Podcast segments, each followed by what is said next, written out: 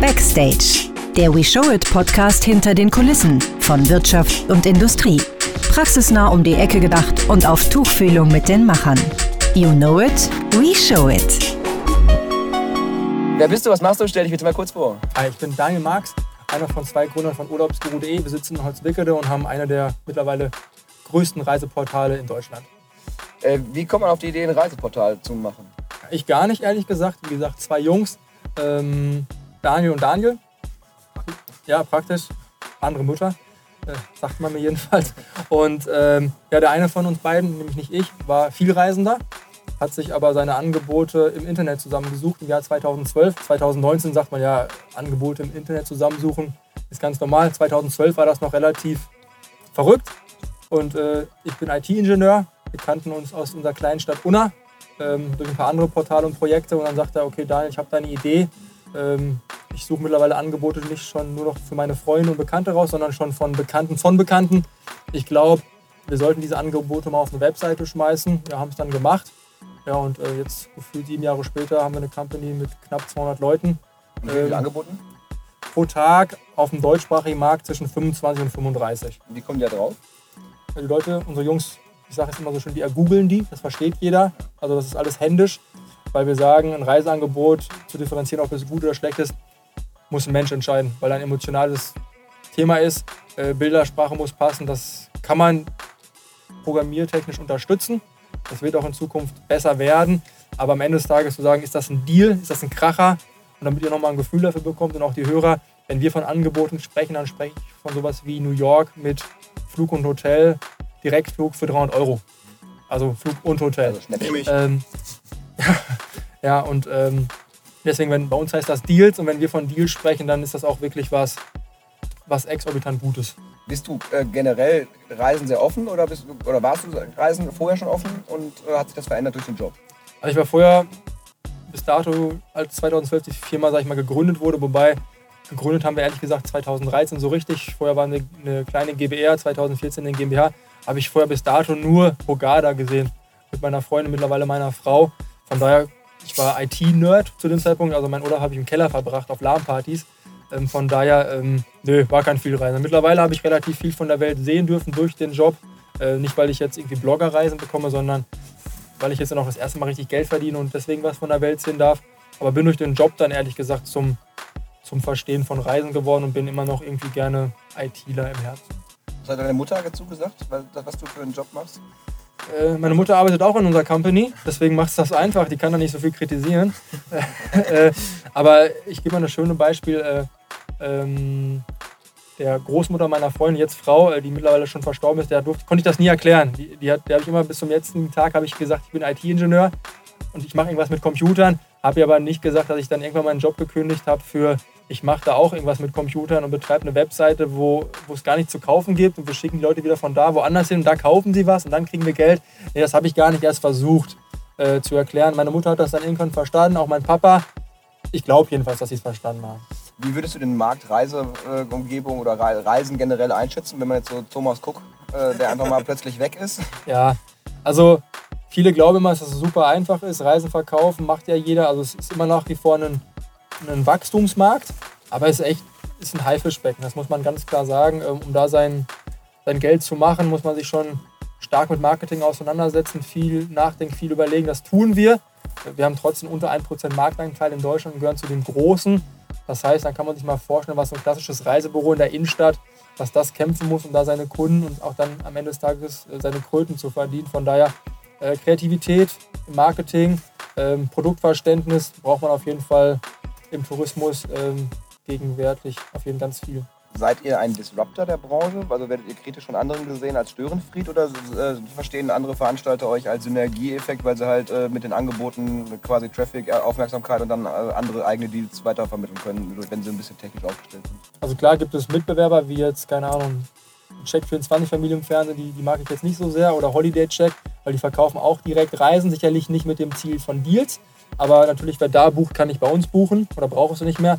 Aber die klassischen Reiseveranstalter sehen uns ja ehrlich gesagt in einer weiteren Vertriebschannel. Und wir haben eine relativ junge, spontane und offene Zielgruppe. Das heißt, der eine oder andere Veranstalter nutzt uns auch mal gerne, um was zu testen. Was Hippes, was Cooles, was Smartes. Also nutzt jegliches Buzzword. Wir nehmen das. Ähm, beschreibt mal eure Zielgruppe ein bisschen mehr, Alter. Weiblich, 80% weiblich, weil Frauen entscheiden, wo der Urlaub hingeht. Das weißt du vielleicht auch. Wir sind viel Reisende, also tatsächlich acht bis zehn Wochen im Jahr und eigentlich viel Fernreisen gemacht. Vorher Frau bucht äh, wenigstens hin den Rückflug, Rest kümmere ich mich vor Ort drum. Ja, also die Frau entscheidet auf unserer Plattform, deswegen auch emotionale Bildsprache. Ähm, ab Student bis, sag ich mal so 32, 33, 34, da können wir was machen, weil man muss fairerweise sagen, wenn es dann in die, in die Familienreisen geht, die Leute, die auf die Sommerferien und Co. angewiesen wird, dann wird es auch für den Urlaubsguru schwer, Angebote zu finden. Wir gucken danach, aber wir sind ehrlich gesagt in der Gruppe, wo Spontanität noch leben kann. Der eine oder andere Student soll es ja schaffen, auch innerhalb der Semesterzeit doch nochmal eine Woche der Uni fern zu bleiben. Das sind die richtigen Jungs und Mädels, die bei uns ähm, für wenig Geld ganz viel Urlaub im Jahr machen können. Warum kein Business Travel? Noch komplexer als das normale Travel schon und ganz ehrlich, ähm, da gibt es Player, die das richtig gut können. Äh, wir sind bei uns skalierbar über, über Webseiten und Deals. Wir wollen ja jetzt nicht so viel Service hinterpacken, ähm, um, um dieses Umfeld zu gehen. Und ganz ehrlich, ähm, wir tun es schon teilweise schwer bei dem, was wir jetzt gerade machen, um es zu verstehen mit der Money Power. Wir sind gebootstrapped, das heißt, wir haben kein Fremdkapital. Und dann in so ein noch härteres Modell wie, wie ähm, ja, Business Travel zu gehen, nee, da haben wir gar kein Interesse dran. Äh, aber ihr macht nur das Reiseangebot, nicht das Programmangebot. Also sprich irgendwie so wie ähm, Book Your Guide oder sowas, äh, sondern. Also wir haben die ganze Customer Journey bei uns. Okay. Ähm, das heißt auch, wir versuchen auch vor Ort noch was abzu, abzubilden. Das, da sind wir auch ehrlich gesagt noch, das ist für uns persönlich der größte Wach Wachstumsmarkt, in dem wir uns noch bewegen können. Das heißt einfach auch zu wissen, was will der Kunde nochmal vor Ort, was bindet ihn an uns, weil gefühlt ist so unser Ziel, der Kunde geht, bucht, hat dann durch auch schon ganz viel Euphorie freut sich auf seine Reise bis zum Abflug, versuchen ihn auch zu, ja, mit gewissen Punkten wie, wie Artikel nochmal zu, zu befeuern, ihm Lust auf die Destination zu machen. Und am besten geben ihm dann nochmal Punkte, die er vor Ort machen kann. Und dann begrüßen ihn gefühlt schon, wenn er gerade sein Handy wieder ähm, vom Flug, Flugmodus wieder in den normalen Modus schaltet, wenn er gerade auf der Landebahn ist, schon wieder mit dem nächsten Angebot. Das ist so ganz hypothetisch unsere, unsere Wunschvorstellung, wie wir die Kundenbindung versuchen äh, zu prophezeien. Das heißt, ja, ein Get Your Guide ist auch ein Partner von uns oder ähm, andere Partner wie Airbnb, klassische Reiseveranstalter, Airlines. Also wir versuchen, der Freund und Helfer des B2B-Partners wie des B2C-Partners zu sein. Äh, wie arbeitet man bei Urlaubsguru? Ich habe gehört, also ihr habt ja, ähm, ihr macht marketingtechnisch insofern was ganz Cooles, finde ich, dass ihr als über Pressearbeit geht, sehr stark. Ihr habt mit euren Praktikanten und äh, diesen äh, redaktionellen Berichten, ich glaube, das war auch eine der ersten Amtshandlungen, dass ihr jemanden quasi als Praktikanten gehabt habt. Alles gut. Äh, als Praktikant quasi losgeschickt habe, ähm, ein Drei-Sterne-Hotel zu testen sofort als eines der ersten, weil ihr einen Trust halt herstellen wollt. Ähm, erzähl mal ein bisschen von dem Programm, wie ihr auf die Idee gekommen seid, wie ihr es so umsetzt.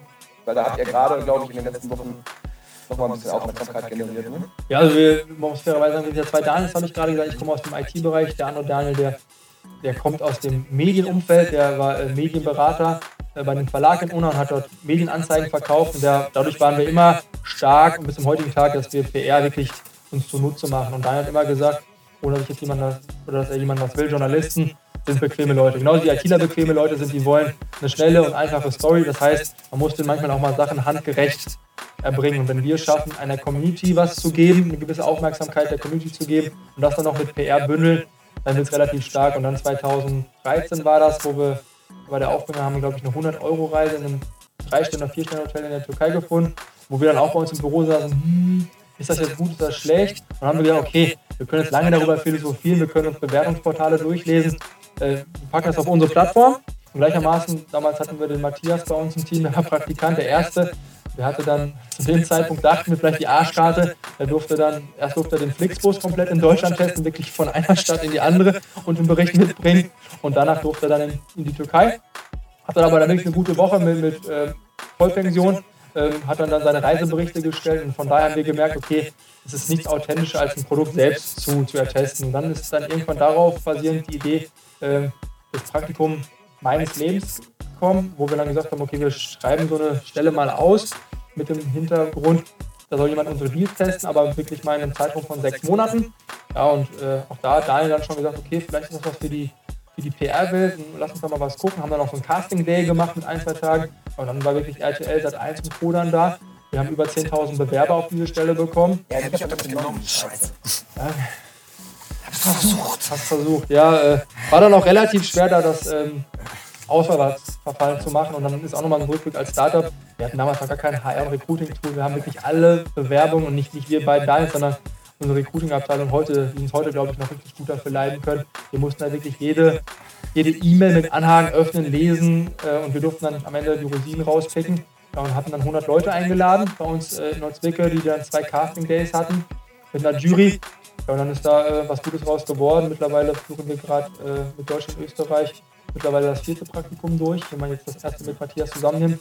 Ähm, das, das funktioniert. Wir können da ehrlich gesagt auch einem jungen Menschen, weil dreimal junger Mensch, ähm, ja, eine Geschichte geben. Der sieht in, sechs Monaten relativ viele coole Länder, äh, eine coole Erfahrung, aber wir sind wieder nah an der Community, weil es ist nichts authentischer, als wenn da jemand reist und vor Ort sagt, ey, wie sieht's aus?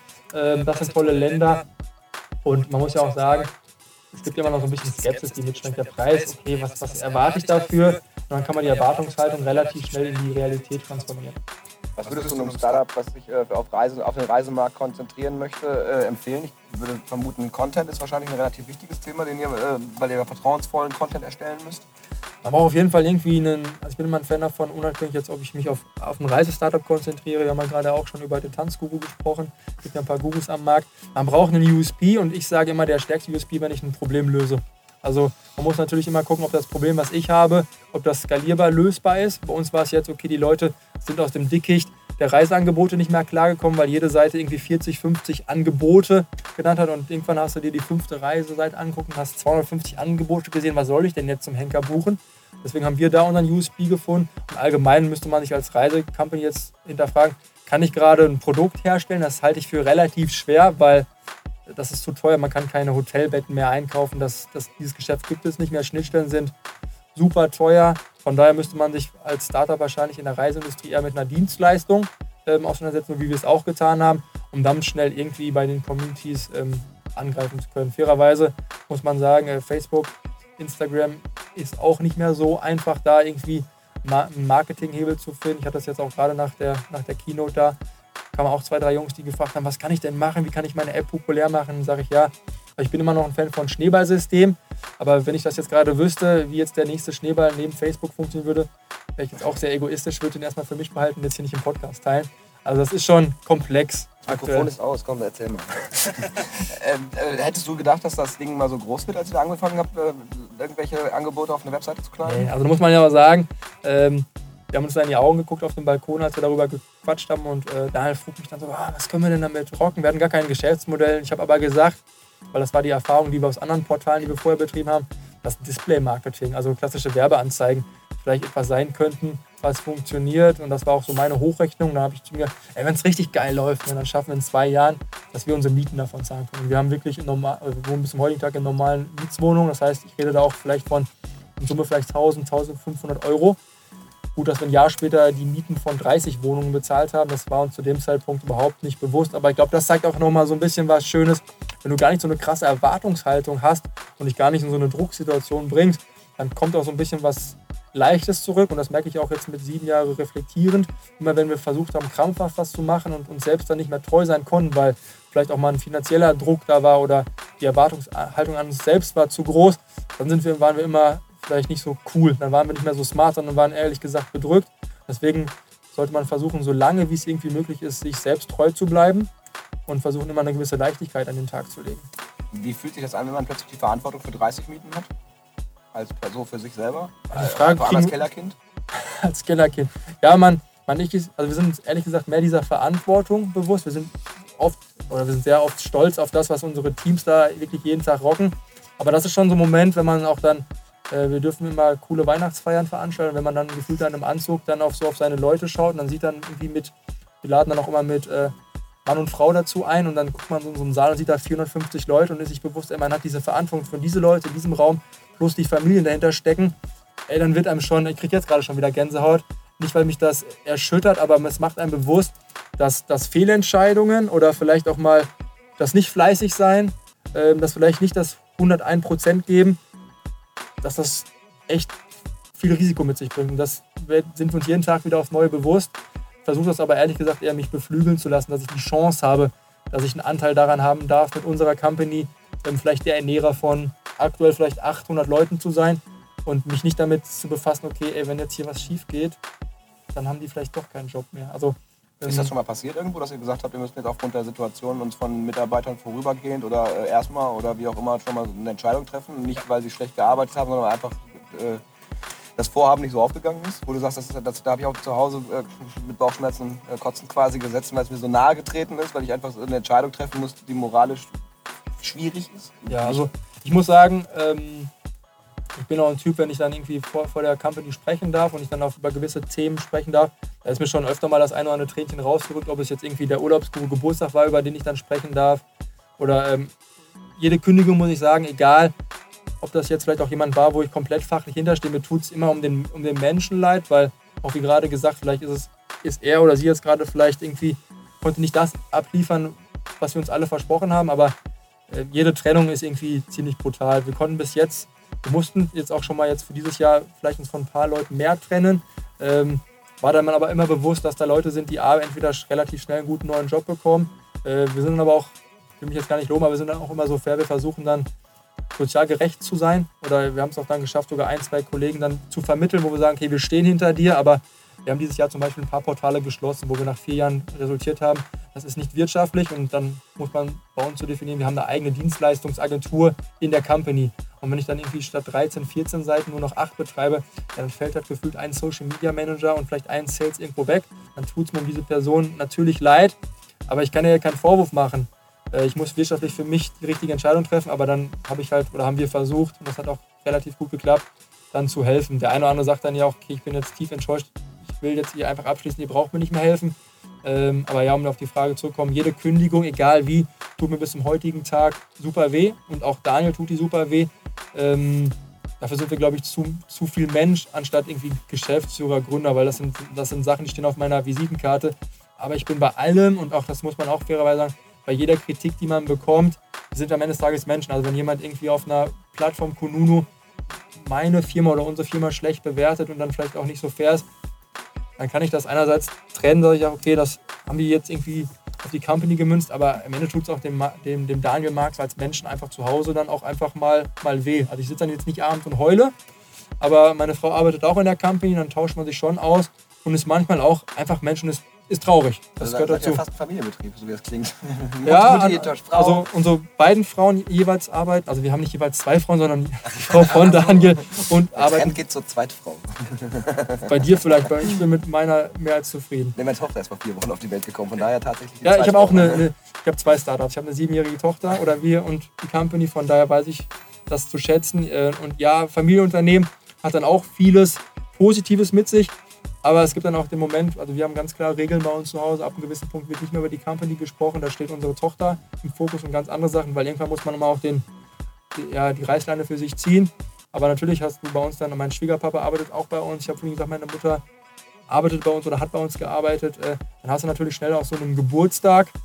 Ähm, dann äh, Partneronkel arbeitet auch bei uns. Ähm, dann hast du irgendwann, sülzen die alle nur noch über Unique und Urlaubsguru. Und dann bin ich auch echt dann hart und sage, ey Jungs, Ruhe jetzt. Jetzt reden wir echt mal nur über, lästern über die Tante, die nicht im Raum ist, aber wir reden jetzt nicht mehr über die Company, weil wir sind eine ganz normale Familie, die irgendwie zusammen irgendwie arbeiten darf, aber wir sind auch ganz normale, ganz normale Family.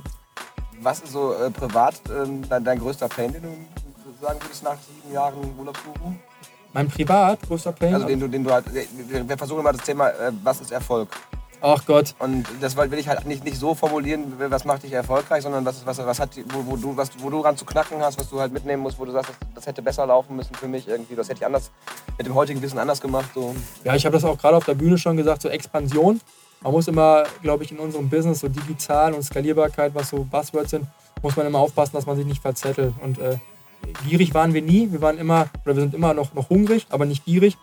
Wenn man dann so Momente hat, okay, wo man vielleicht mal echt zu viel wollte, seine Ressourcen selbst verschätzt hat, würde ich sagen, das macht Pain. Und was man auch fairerweise als Gründer und Geschäftsführer in der Position haben muss, man muss einfach verstehen, dass ich vielleicht normal jeden Tag 10, 11 Stunden mache und das für mich als ganz normal nehme. Aber da draußen gibt es Menschen, die mögen auch meine Company, aber die sind nach acht Stunden gehen die nach Hause und das darf ich denen dann nicht vorwerfen. Und das ist dann so die Pain, dass man zu Hause realisiert, ey, warum machen die das nicht? Das sind, keine, das sind dann keine schlechteren Menschen, sondern die sind halt normal und wir sind halt nicht normal. Und das muss man dann einfach akzeptieren. Das, das hat dann am Anfang schon irgendwie Pain gebracht. Wir haben dann immer am Anfang immer noch von gesprochen, es gibt bei uns die Kämpfer und die Krieger und die anderen sind die Normalos, aber das ist total, total Quatsch. Oder ich weiß es auch, als wir bei uns Conti Data ist so ein Zeiterfassungssystem, da war ich am Anfang auch so der Typ, der sich immer total irgendwie im Nachgang total bescheuert sich gefreut hat, wenn er der König war, der Überstunden. Und ganz ehrlich, komme ich nach Hause, gucke meiner vierjährigen Tochter ins Gesicht und denke mir, ey, was bist du für ein Penner?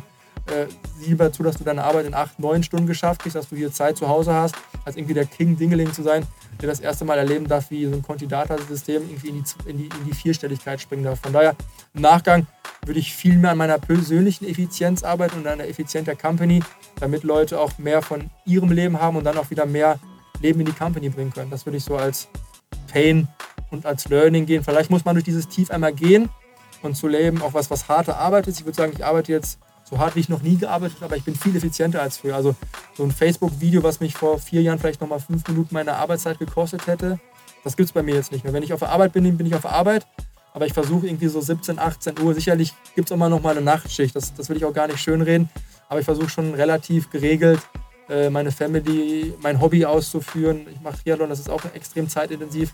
Da versuche ich meine, meine, meine Punkte zu schaffen meine, ich sage immer, Family First. Und das, das habe ich manchmal, glaube ich, habe ja, schleifen lassen. Und äh, so ein kleiner Mensch zu Hause, das hast du gerade gesagt, du hast da was zu Hause, äh, sieh zu, dass du, dass du die mehr siehst als deine Company.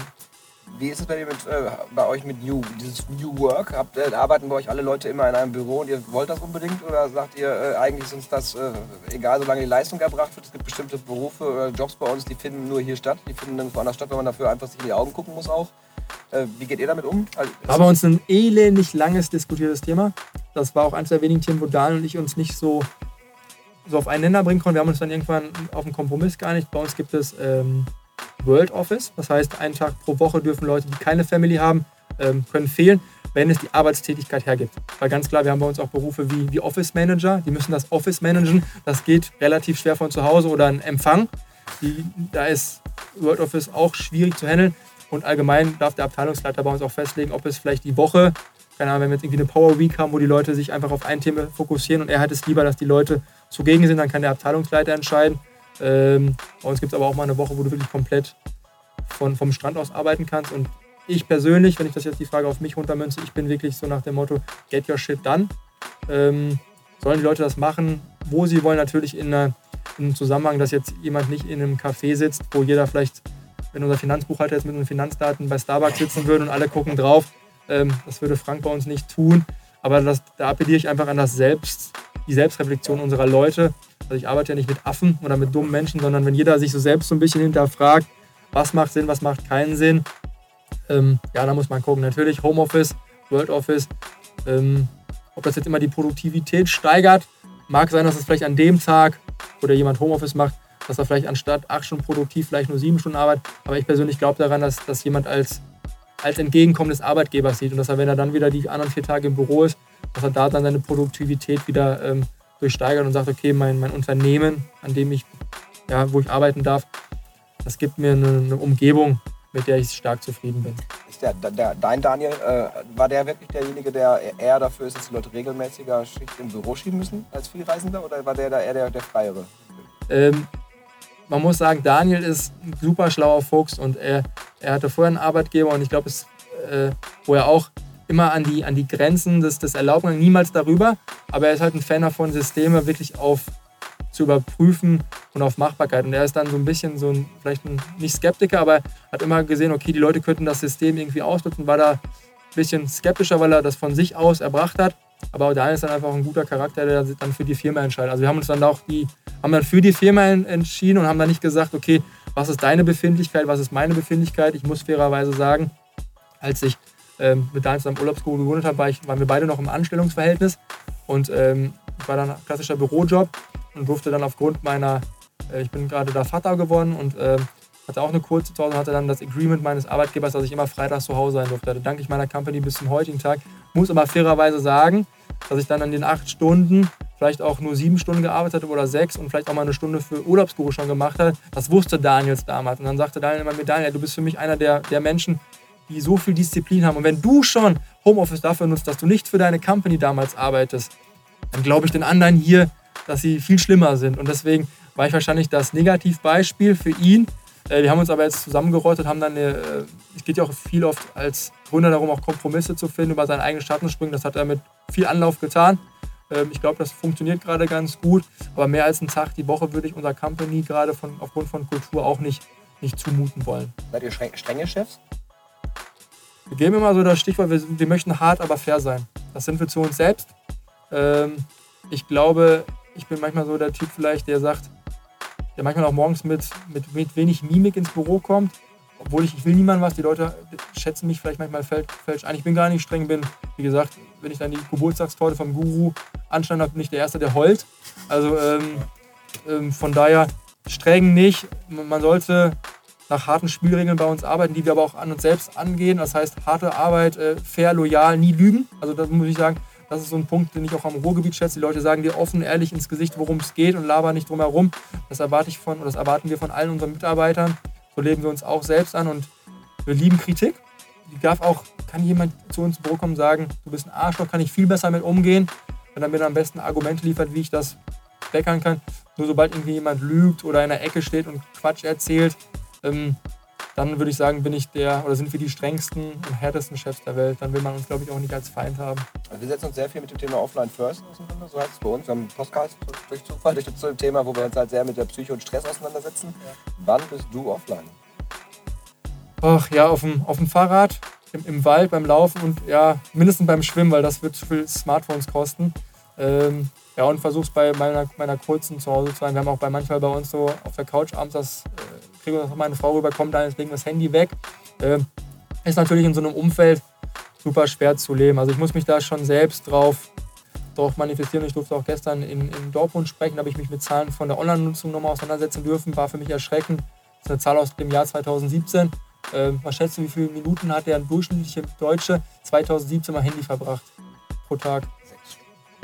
Da bist du jetzt wahrscheinlich ein richtig krasses Beispiel. 177 Minuten, also äh, knapp drei Stunden 2017, 240 Minuten sagt man jetzt im Jahr 2019. Ich finde das brutal. Ja.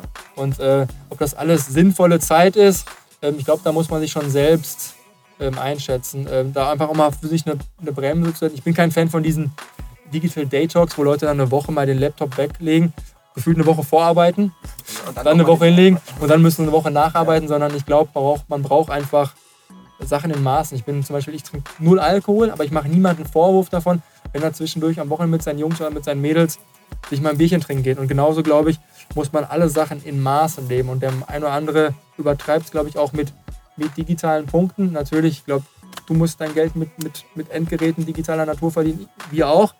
Aber ob ich dann meine Freizeit auch noch komplett an dem Handy bringen muss, um mir überspitzt Katzenvideos anzugucken, das muss jeder für, für sich wissen. Ich versuche da versuche da eine Grenze zu finden. Ich treffe sie nicht immer, und, aber ich sehe es dann an so schönen Momenten, wenn ich dann heute, habe ich durfte ich meine Kurze wieder zur Schule bringen. Handy beiseite gehe ich, normal höre ich dann morgens im Auto Podcast und die hat mir da, war ich stolz wie Oscar, da sitzt sie und liest mir aus dem Buch vor. Das ist viel geiler, als mir jetzt von irgendeinem Podcast und niemand einen auf. Gebischene Podcast-Szene. Alle meinen, die müssen einen Podcast machen. Gruß an Tilo. Ähm, von daher einfach, einfach mal das normale, allsterbliche Leben genießen. Das ist so viel manchmal Mehrwert. Dann kann man sich, glaube ich, auch wieder das Digitale viel mehr schätzen. Wie gehst du mit, der, mit dem Persönlichkeitsrecht bei Fotos und sowas mit deiner Tochter um und äh, wie lernt ihr ihr digitalen, Umgang, äh, digitalen Medienumgang? Also sie ist natürlich Digital Native pur und pur. Also äh, die liebt den Guru. Also äh, die sagt Stinke Pirat, weil man muss fairerweise sagen, uns unser größter Gegenplayer, wir uns auch, wir haben uns glaube ich gegenseitig bevor sind die Urlaubspiraten. Meine Tochter ist groß geworden, wenn die Piraten sieht an Karneval oder sonst was, dann sagt sie, ist nicht. Sie liebt den Guru, ihr Guru ist auch ihr Kuscheltier und so. Von daher, die ist groß geworden, die kennt YouTube, die guckt unsere YouTube-Videos. Die hat ein eigenes iPad, da bin ich jetzt vielleicht nicht das beste Beispiel. Aber wenn du es mal auf dieses Persönlichkeitsrecht, meine Frau ist da super stringent. Also wenn ich bei Instagram was posten darf oder wo sie drauf ist, dann muss ich das vorher zeigen, was auch total gut ist, weil ich dann immer so der, die ist auch die stolze Mama. Ich bin dann aber ehrlich gesagt vielleicht ein bisschen flapsiger und bin echt dankbar, dass ich sie in dem Fall auch nochmal habe, die dann nochmal so die härteste Tür Deutschlands ist die sorgt, dass unsere Tochter im Internet maximal im Hinterkopf zu sehen ist oder mit einer, von der Seite mit einer Sonnenbrille. Halte ich auch für das komplett Richtige, weil das wirst du auch erleben, wenn du jetzt mal ein bisschen googelt und erfährst, was vielleicht mit Kinderfotos auch im Internet passieren kann. Es muss nicht passieren. Ähm, ja, da hat sie schon echt recht. Da bin ich dann vielleicht ein bisschen naiv, obwohl ich sage, ich, ich verstehe vieles, aber da bin ich froh, auch in diesem Sinne die richtige Mama zu Hause zu haben. Was wirst du deiner Tochter äh, für die Zukunft mitgeben, was sie beruflich mal machen könnte? Ja, nicht soll, sage ich extra dazu. Also, sondern, man muss ja eine Orientierung Hilfe geben, glaube ich, heute. Also ja. wir haben das jetzt im Freundeskreis gehabt, da meinte irgendjemand, sollte meine Tochter mit 16, 17, 18 irgendwie, so in dem Alter waren die zwei Leute, die wollten halt, jetzt, dass die Tochter und der Sohn zwingend Programmierer werden. Und waren dann schockiert, wo ich meinte, so, ich glaube, wenn ihr fertig seid mit Studium und wenn ihr die totale Affinität dafür habt, von, ja. der, von, von früher schon, dann werdet ihr fertig sein und dann wird es eine Software geben, die 80% der Sachen, die ihr dann selber bauen könnt, schon, schon bauen kann wahrscheinlich. Deswegen äh, nur, nur das zu erzwingen.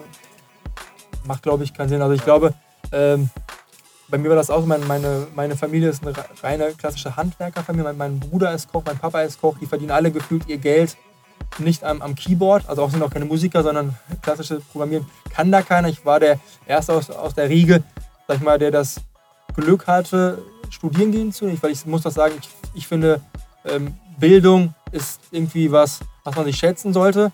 Das ist im Nachgang als Student ist das schwieriger zu, zu fassen. Deswegen, ich würde meiner Tochter einfach versuchen, ähm, so wie Goethe sagt, einfach Flügel auf den Weg zu geben, dass sie einfach mit, mit einer großen Weitsicht in die Welt geht und ganz ehrlich, von mir aus soll sie Handwerkerin werden und gefühlt Malermeisterin werden, wenn sie daran Spaß hat, ihre, ihre Lebenskunst darin sehen, soll sie das machen, wenn sie wie Opa Koch wird oder wie der andere Opa sich mit Kfz auseinandersetzt, soll sie das, soll sie das tun. Das Einzige, wo ich verschutzen möchte, wenn man so, sich so mit Pädagogik auseinandersetzt, ich glaube nicht daran, dass man seinen Kindern beibringen soll, du kannst alles werden. Da muss ich sagen, da bin ich, bin ich Realist. Man sollte schon seine Fähigkeiten beisammen haben, wenn sie sich so aus dem Genpool der Mama und der Papa, des Papas ähm, beiwohnen, dann glaube ich, könnte da eine coole Mischung zusammenkommen, dass sie die Fähigkeit hat, ihren eigenen persönlichen Traum zu leben. Und den soll sie selbst finden. Das, da, wir werden immer bei ihr sein, äh, versuchen, ihren Traum zum, zum Erleben zu bringen. Das haben auch meine Eltern getan, obwohl die Schwierigkeiten, das am Anfang haben zu verstehen. Aber ich glaube, mehr können Eltern dann nicht tun. Und ich glaube, Leute, die dann versuchen, ihre Töchter irgendwie oder ihre Söhne da irgendwie in ein Muster zu bringen und geh auf die WHU, werd Unternehmerkind.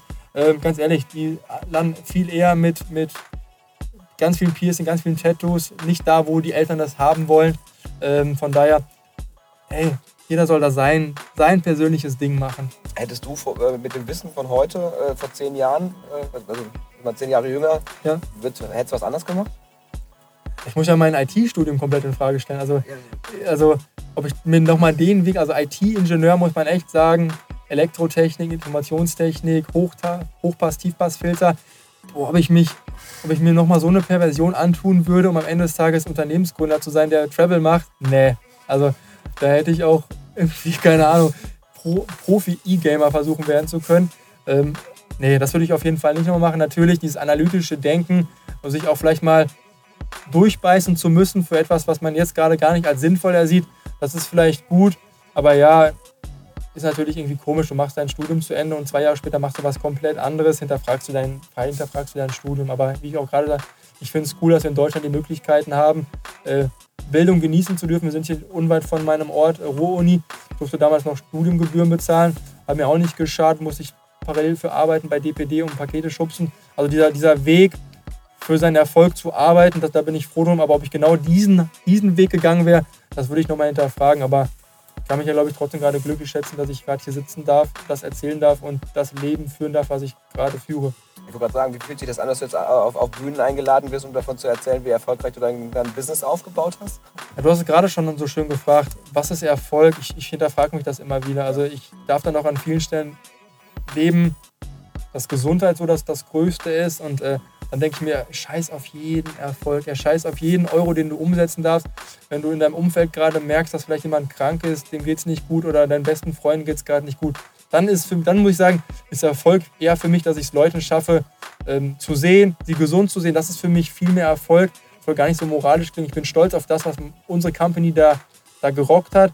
Aber wenn du mich in sieben Jahren nochmal einlädst, äh, euer Podcast dann in Deutschland jede, jede Tourneesäle voll macht und wir immer noch dastehen, auch das zweite Thomas Cook überlebt haben und vielleicht an einer anderen Stelle, dann würde ich sagen, sind Erfolge. Nach sieben Jahren haben wir schon was geschaffen, aber ich bin A noch nicht, nicht satt, nicht gierig aber ich muss sagen, für mich ist die menschliche Komponente viel, viel wichtiger dahinter, dass, ich, dass wir irgendwann vielleicht in die Augen gucken können und nach wie vor 800 Leuten äh, den Kühlschrank voll machen können. Das finde ich ist, ist Erfolg und nicht diese Kurzfristigkeit, wo man auch sagen muss, ähm, da träumt der eine oder andere auch gerade von. Der eine oder andere ist ja echt so ein bisschen naiv und sagt, okay, ich träume davon, irgendwie innerhalb von zwei Jahren Kohle, ja, also ganz ehrlich, deswegen habe ich, ich will auch den WAU-Lern und den ganzen Leuten, die eine gute Bildung genossen, gerade gar nicht haben, aber ich glaube an Unternehmen, die von vornherein auf Exit und Investorengespräch aus sind.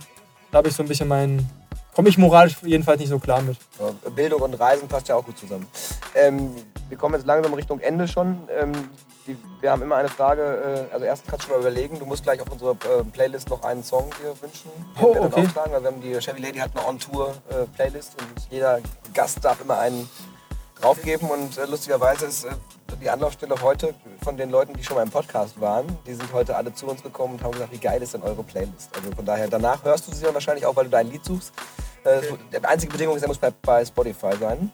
Ähm, okay. Dann äh, welche Frage hätte ich dir stellen sollen, die du gerne beantwortet hättest, sodass ich sie beim nächsten Mal stellen kann? Ich finde diese Standardfrage mit, ähm, was ist Erfolg, kommt immer. Ja. Frag doch einfach mal, was ist Misserfolg für dich? Was ist wirklich Verlieren? Deswegen hatte ich da die, die Fail-Frage mit reingebracht. Oder was, also wirklich ganz klar, was ist, ja. was ist Verlust oder Verlieren wirklich für, für einen? Da kriegt man, glaube ich, relativ kreative Fragen. Ey Daniel, ähm, noch, ich habe noch eine Frage, kommt mir gerade noch an den Sinn, so ein Zufall. Ähm, was heißt denn für dich Verlieren oder was heißt äh, Misserfolg für dich? Äh, Misserfolg, muss ich mittlerweile ganz klar sagen, ist, wenn man, bei uns in der haben relativ von Potenzialen gesprochen. Und irgendwann muss ich sagen, das größte Verlieren ist, wenn du es nicht geschafft hast, Potenziale zu ergreifen. Du hättest normal die Mittel gehabt und kannst sie nicht ergreifen, dann ist das für mich richtig verlieren, weil ganz ehrlich, wenn junge Companies hier stehen und sagen, äh, wir haben verloren, wir haben verloren, die hatten aber gar nicht das Potenzial, dann sage ich, dann haben die einfach nicht, keine Chance gehabt. Aber wenn wir, das müssen wir uns auch manchmal eingestehen, wir waren zur richtigen Zeit im Markt, wir hatten die richtigen Leute, da gab es Potenzial, wir haben das nicht, diese drei Sachen nicht geschafft, zu Erfolg zu münden. Und da muss ich ganz klar sagen, da musst du dir auch einfach mal in die Augen gucken und sagen, du bist echt, heute bist du mal ein Verlierer.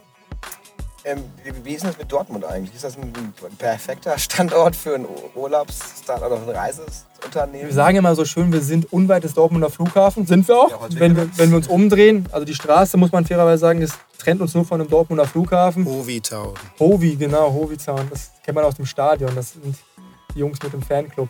Ähm, ja, also ganz ehrlich, es ist, es ist eine schöne Geschichte, die man erzählen kann. Aber ganz ehrlich, wir sind dort im Industriegebiet. Ähm, das, macht die, das, das, macht die, Mieten relativ günstig. Ähm, aber es ist nur für die Geschichte. Also wir, könnten, wir kamen auch damals aus Unna. Wir haben auch jetzt mittlerweile wieder versucht, wieder nach Unna in die, in die Heimatstadt zurückzukommen. Von daher ist das, glaube ich, charismatisch, abends vielleicht mal so ein Wizz Air-Flieger bei dem sonnenerstrahlten Horizont zu sehen und dann sitzt man da und trinkt Wein und isst Käse. Nein, Quatsch beiseite. Äh, also mir gibt es nicht so. Currywurst dann. Ja, deut, deutlich, deutlich eher. Also es ist cool am, am Airport, aber es ist jetzt nicht so, wie man sich vielleicht so Frankfurt oder, oder Köln oder Düsseldorf, sondern Dortmund ist da schon relativ äh, gering anzusehen. Aber glaubt ihr, dass im Nachhinein vielleicht dass das ein anderer Standort äh, besser oder schlechter gewesen wäre für euch? Weil man entweder mehr Aufmerksamkeit oder eben äh, weniger, weil mehr Wettbewerb? Also wir sagen ja immer so schön, dass wir in Unna bekannt sind wie ein bunter Hund. Das liegt aber auch an der Größe. Wir sind so das einzige Start-up, jedenfalls in der Gründungsgeschichte, die es dann rausbekommen. Die Stadt war uns immer sehr wohlgesonnen. PR hat dort gut geklappt, wenn wir gefühlt, Daniel hat es mal so ketzerisch gesagt, wenn wir irgendwann nächstes Mal der PR bei uns im Unterschreiben, wir haben einen Friseurtermin, dann kommen da fünf, fünf Fotografen. Ähm, da haben wir schon die Medien schon relativ gut im Griff gehabt und wir haben denen aber auch gute Stories gegeben. Da schätzt man sich gegenseitig. Ich glaube, wenn wir jetzt in Berlin wären, dann dürfte ich gerade hier nicht in so einem Podcast Flair sitzen, sondern wäre ich irgendwie ein Startup von 47. Von daher muss man, glaube ich, sagen, wir haben die Größe zu Nutzen gemacht, ähm, fühlen uns da relativ wohl. Ich wohne immer noch in der Stadt, wo ich geboren bin. Das gleiche gilt für, für Daniel. Man hat eine Heimatverbundenheit, man kommt, nach man kommt wirklich abends nach Hause. Ich bin in sechs Minuten auf der Arbeit, also es sind dann auch alles Punkte, die das Arbeiten dann irgendwie einfacher und, und, und schöner machen. Aber ob wir in Berlin jetzt erfolgreicher geworden sein, kann ich ja nur hypothetisch beantworten. Dann äh, kommt jetzt die letzte Frage. Hast du dich wohlgefühlt?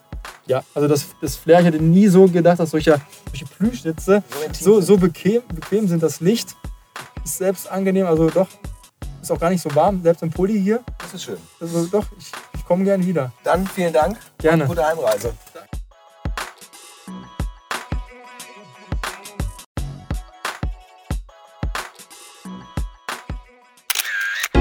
Backstage der We Show It Podcast hinter den Kulissen von Wirtschaft und Industrie. Praxisnah um die Ecke gedacht und auf Tuchfühlung mit den Machern. You know it, we show it.